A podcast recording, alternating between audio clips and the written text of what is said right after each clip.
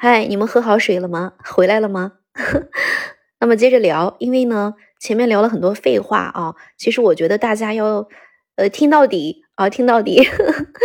那么前面聊到呢，就是说当这个。他们的百年企业怎么来的？聊到这个话题呢，我突然就想到，我们目前的很多大厂、呃企业呢，包括各个小企业都降本增效这样的一个口号。那么同时，很多呃公司还会涉及到优化部门呐、优化团队呀。在这样的一个大环境下呢，而优衣库呢却高调的说，它呢员工要逆势的涨薪，涨到什么呢？涨百分之四十的一个薪。那么据这个。一月十二日下午呢，优衣库母公司呢迅销集团公布了二零二三年的财年第一季度的综合业绩。从财报上来看呢，集图集团呢似乎迎来了一个不算乐观的一个开局。数据显示呢，二零二二年的九月一日至十一月三十日，迅销综合收益总额是七千一百六十三亿日元，同比增长了百分之十四点二，综合经营的盈利总额为一千一百七十亿。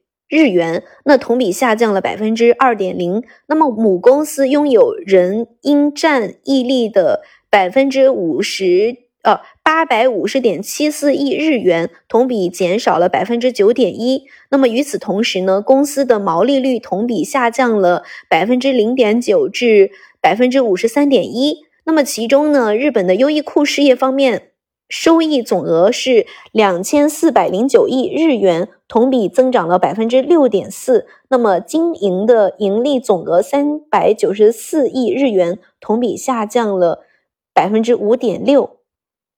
那么盈利方面呢？迅销表示，由于呢日元对美元汇率急剧的一个贬值，推升成本上涨，导致成本率上升，毛利率同比下降了百分之一点一。那么另外呢，由于调高了店铺的兼职及临时人员的一个时薪，导致人事费用上升，以及呢增加了政策性的广告推广费用，使销售一般及行政的开支占收益比率的同比上升百分之零点八。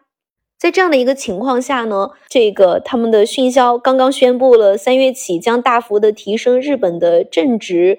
员工的一个年薪最多呢可达到百分之四十左右，所以说在日本面临了几十年来最严重的一个通货膨胀的一个阶段，那么留住并激励员工，我觉得这是他的一个最主要的一个目的。那在此的背景下呢，集团经营成本或将进一步的一个上升。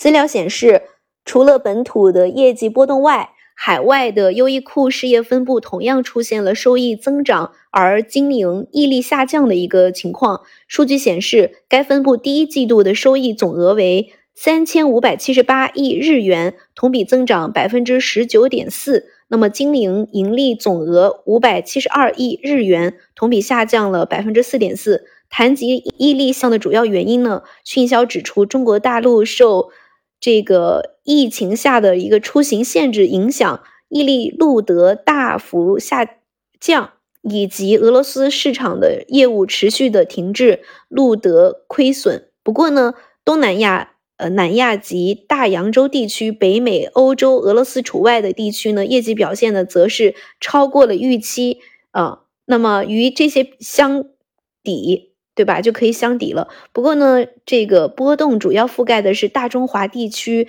以及日本。迅销集团表示，优衣库在其他市场的业绩均录得收益及呃溢利双双大幅的增长，表现的非常的好。那么在这个同时呢，子品牌就是谷基优这个品牌事业分布亦录得收益及溢利呢。它这个溢是溢价的溢哦，利溢利双双大幅增长。此外呢，在全球的品牌事业分布方面呢，迅销第一季度收益总额为三百七十六亿日元，同比增长了百分之二十二点四；经营盈利总额为七亿日元，同比下降百分之七十二点一，录得收益增长，但经营溢利下降。据这个美金 AI 快讯表示，优衣库母公司呢迅销在港交所公告，本公司的香港裕托证券将于二零二三年一月十二日星期四下午一时正式起于香港的联合交易所有限公司短暂的停牌，有待发出本公司及附属公司截止二零二二年的十一月三十日止三个月的第一季度业绩报告。他也表示呢，该公告之内容属于内幕的消息。看到了这些消息呢？我不知道朋友们都是怎么想的。那么我继续我们刚才的话题哦，看发现呢，这个喜马拉雅呢，好像它上传图片只能上传一张吧，所以没有办法上传我那么喜欢买优衣库衣服的截图了。但是总之呢，优衣库的衣服我几乎很少退货的，就是穿就是尺码，如果你选对了，你穿上身都非常的贴合，非常的好，效果呢也是非常的好。而且呢，相对国内有一些大品牌，它的西裤呀，呃，尤其是西裤、西服，它的价格真的非常的亲民哦。而且呢，款式穿上去非常的贴合身材啊，总之非常的好。这个废话就不多说了，继续我们上面的话题。他说到呢，这个为什么日本的企业为什么都是百年都不衰的啊？那么继续刚才的话题，前面呢我们说到日本的家族企业虽然呢成长性是。略低的，但是呢，存续性是很高的。那么这就是首先从这个数据上就跟我们呃有些企业是不太一样的。有些企业是成长性呢非常的高，但是呢它的存存续性就非常的低哦。刚才我们接着上面的话题来聊，他说呢，百年的家族企业的一个首要的原因呢，就是说和的思想和。这个三方共赢这样的两个武器啊，三方共赢指的是什么呢？就是一让顾客、员工和当地居民都获利。怎么样的一个获利呢？一要为顾客提供良好的产品和优质的服务；二呢要为从业人员提供舒适的劳动环境和良好的福利保障；三呢是要为振兴区域经济做贡献。这三个三方共赢。以及呢，之前我们提到的一个他说的多神教的一个神道主义，就是说文化的相对主义。那么它这个文化的相对主义包含什么呢？认同、吸收、融合及其他的一个文化，灵活应对环境，谋求继承传统与传统创新的平衡等内容，为日本的家族企业的长期存续奠定了一个文化基础。有了这样的一个文化基础。之外呢，它还会有一个企业的一个经营的环境是比较稳定的。他说呢，怎么样的一个比较稳定呢？首先，在相对封闭的生存环境下，日本形成了稳定的社会结构。前面呢，首先就是它有较少的外来入侵，社会动荡呢也非常的少。其次呢，它在十七世纪初呀，日本呢实施了锁国的一个政策。使得呢来自海外的影响越来越小，那么安定的社会环境呢也促进了经济的稳健发展。可以说呢，稳定的社会环境和经济发展为家族企业的长期存续呢提供了良好的外部条件，让家业持续下去的强烈意志成为了社会的一个共识。为什么要这么说呢？他表示呀，在儒家以及佛教思想的影响下呢，日本形成了家的文化。在家文化中呢，家的存续和传承十分的重要。同时呢，日本的一个统治阶级呢，是为了维持政权的一个稳固，要求呢社会阶层固化。同时呢，也是由于呀这种精神上的一个保守性，日本人呢比较安分守己，祖宗干什么，后代也如此的做，而且将祖业当成唯一的崇高事业。总之呢，第一点就是。日本家族企业长寿呢，是源于良好的企业经营的一个环境。那么第二点呢，他就说到，家族企业长寿的主要原因呢，还源于正确的企业经营的一个理念。中国社会科学院的日本研究所副所长研究员张继峰在文章中说道，他们的正确的企业经营理念，第一点就是工匠精神。是日本老字号家族企业长寿的基因，要怎么样去诠释这种日本的工匠精神呢？啊，文章中也是这么去解释的。他说呢，日本的工匠亦称匠人或者是职人。在制造业呢，有熟练的技能以及传统工艺，多被称为工匠或匠人；而服务业中有传统技艺以及专门知识的人，一般称为职人。比如寿司师傅呀、料理师傅以及酿酒师傅等。日本的工匠做事投入所有的精力，无论大事小事，一丝不苟，推陈出新。遇到难题也是锲而不舍的。这个精神是非常值得我们去学习的，锲而不舍，而且呢，是无论大事小事呢，都是非常的一丝不苟，推陈出新的。与此同时，日本的工匠非常重视事业的持续和传承，一般都是采取师傅带徒弟的模式，代代相传。不仅呢使技艺得以传承，也弘扬了工匠精神。我个人看来啊，它最最最主要的是什么呢？就是说。呃，对于产品质量呢，他们是精益求精。呃，大多数的百年家族企业呢，都专注于自身的主业，与眼前的利益相比呢，更加注重企业的长期战略。由于呢，具备工匠精神的工匠的存在，日本的家族企业往往是几十年如一日，致力于做好呢每一件独具特色的产品，从而使任何企业都无法超越。工匠精神与企业文化相辅相成，形成了合力，保障了日本百年家族企业的一个大量的存续。好了，我们就聊到它的这个企业长寿、正确的经营理念的第二点了。它的第二点呢，就是注重经营理念与企业的诚信。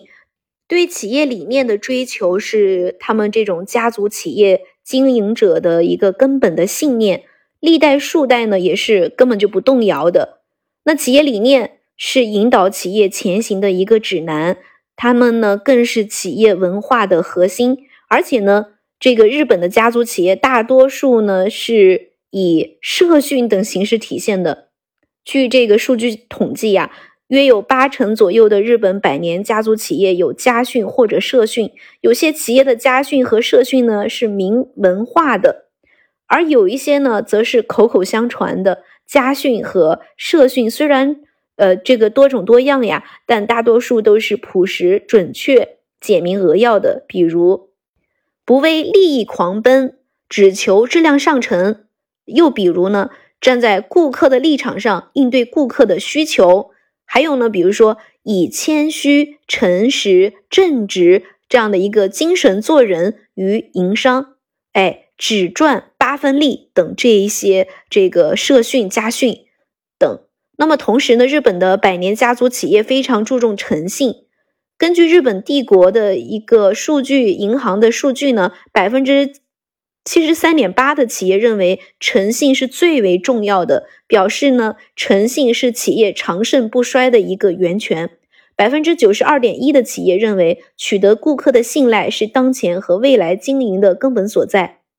日本家族企业受中国文化影响较深，大多呢喜欢用汉字来表达企业的宗旨和方针，比如把信、诚、和、真、心这些字作为呢企业文化核心的家族企业占了绝大多数。正是因为日本家族企业注重诚信的营商理念，才使得这些日本呢成为长寿的企业大国。那么它第三个秘诀就是什么呢？就是合理灵活的继承制度。在日本的封建社会呢，武士阶层为了防止香火断绝而引入了养子制度。与此相类似，日本家族企业为了家业的存续，也会想方设法的优选选拔一些优秀的接班人。按照日本的传统习惯的规则呢，一般是。长子继承制啊，是这样的。他说了，就这些就是继承方面的了，咱们就不去细细的去说了。事实上呢，日本的家族企业呢长寿的原因还有很多，比如说日本的家族企业十分注重长期的利益，拥有能够安身立命的独特的产品，独具一些工艺呀、独特的技术呀，然后包括它日积月累形成的自身的独特的品牌呀等等啊。此外呢，他们这种家族的企业在固守自己特色的同时呢，也并不是这种啊固步自封的，反而呢十分的注重创新和与时俱进。一些百年家族企业不仅呢坚守传统产品的真谛，而且呢还会向 IT 领域呀、高科技呀、生命技术等领域呢进军。并且成为这些领域的佼佼者。你们知道吗？日本每年都会发布创业一百周年的日本企业调查。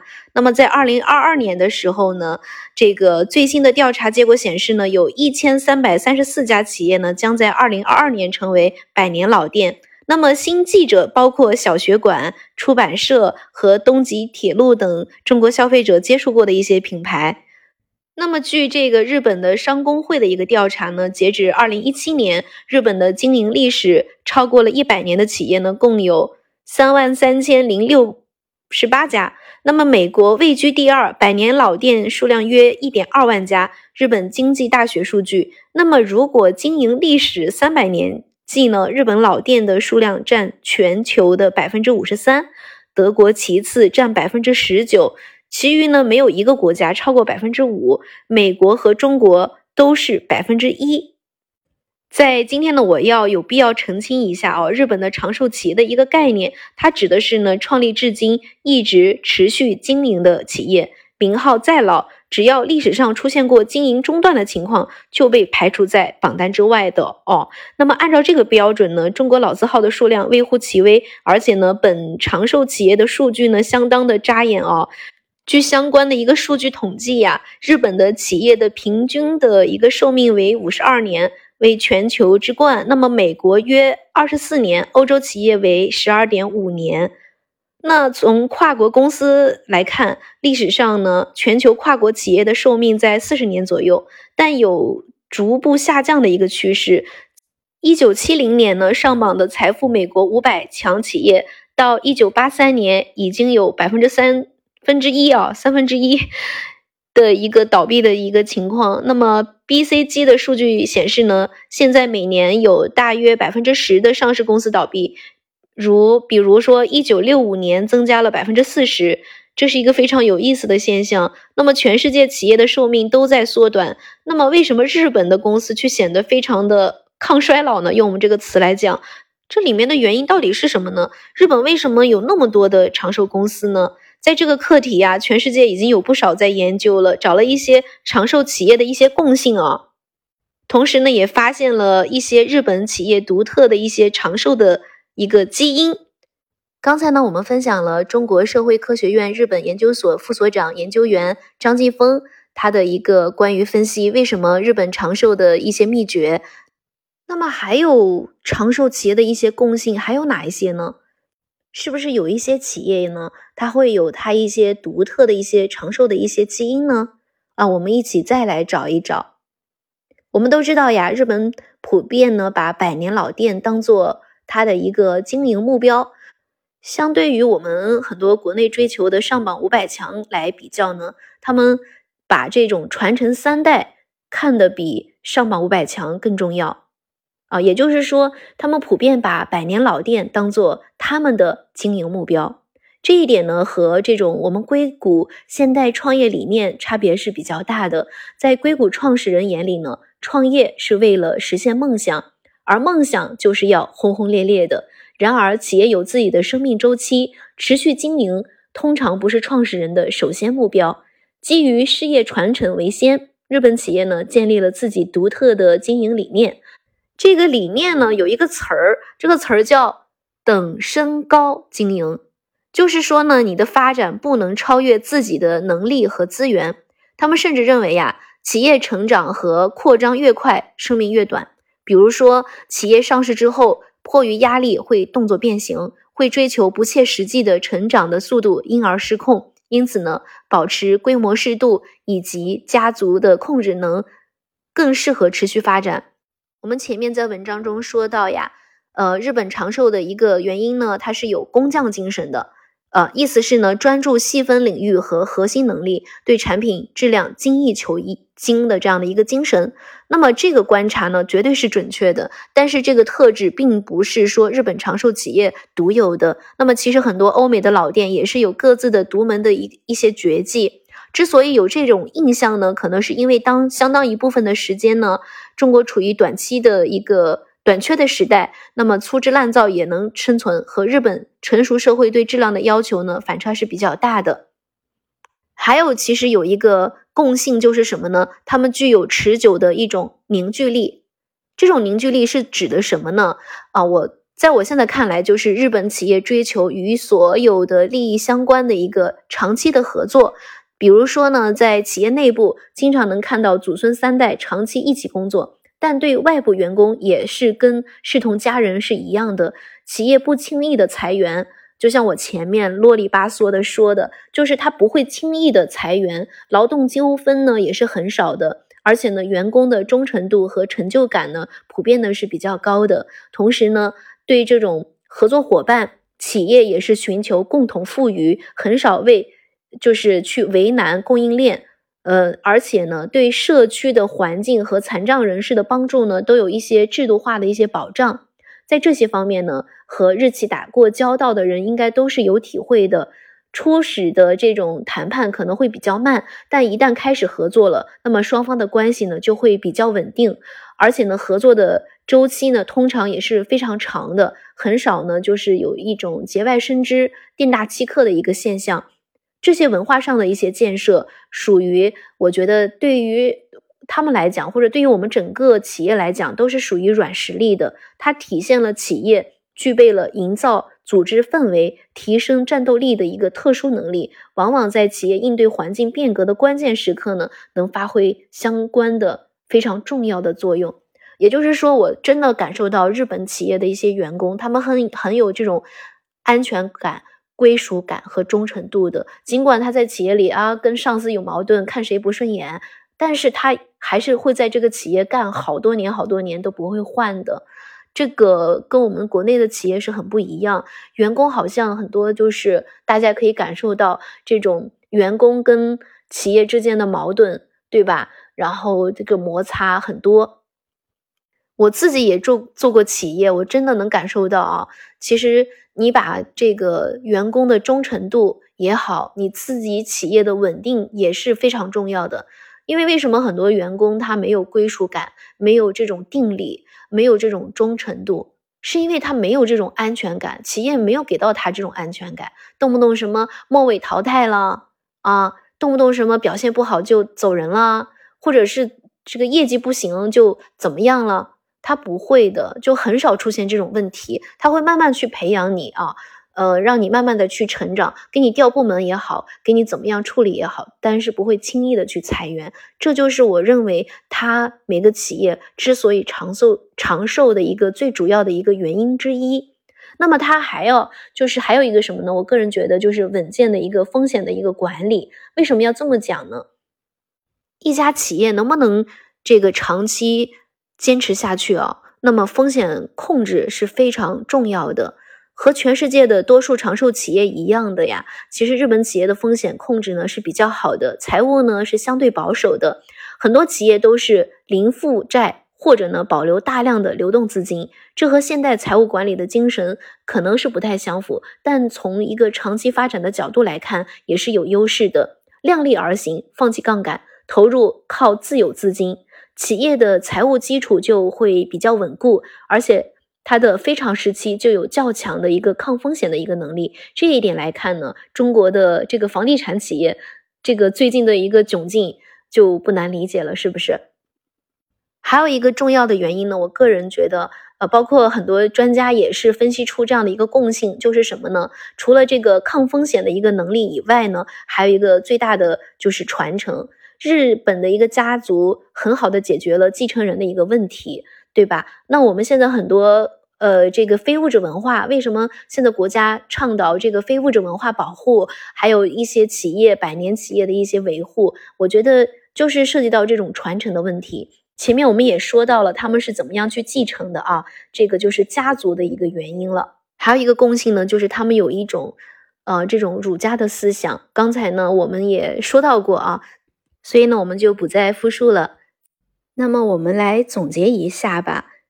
日本的家族企业虽然呢成长性略低，那存续性很高的主要的原因以及长寿的秘诀呢，第一点呢就是注重长远，不求快速成长。发展呢不能超越自己的能力和资源，所以呢，与眼前的利益相比呢，更注重企业的长期战略。那么第二点呢，就是工匠精神，专注细分领域和核心能力，对产品质量精益求精。那么，由于具备工匠精神的工匠的存在，日本家族企业往往是几十年如一日，致力于做好一件独具特色的产品。那么第三件呢？第三个点呢，就是追求与所有的利益相关的长期的合作。一个是和的思想和三方共赢的行商准则。哪三项呢？第一个是为顾客提供良好的产品和优质的服务。第二个呢，就是要为从业人员提供舒适的劳动环境和良好的福利保障。第三个呢，就是要为振兴区域经济做贡献。四呢，就是要实现三方共赢，那么就是让顾客、员工和当地的居民都获利。第四点呢，就是风险管理，也就是风险控制吧。那么第五点呢，就是注重经营理念与企业诚信。呃。这个是他们认为是非常重要的，经营者的一个企业理念是企业者的一个根本的信念，然后还有就是非常注重企业的一个诚信。第六点呢，就是企业的一个传承，对于他们来讲，就是如果长寿的秘诀呢，就是把百年老店当做经营的一个目标，传承三代比上榜五百强更重要。这就是呃日本企业。百年企业的一个啊长寿的一个秘诀了，总结到这儿了。好了，那么今天就聊到这儿了。嗯，希望对你和我都有帮助。好，我们下期见吧，拜拜。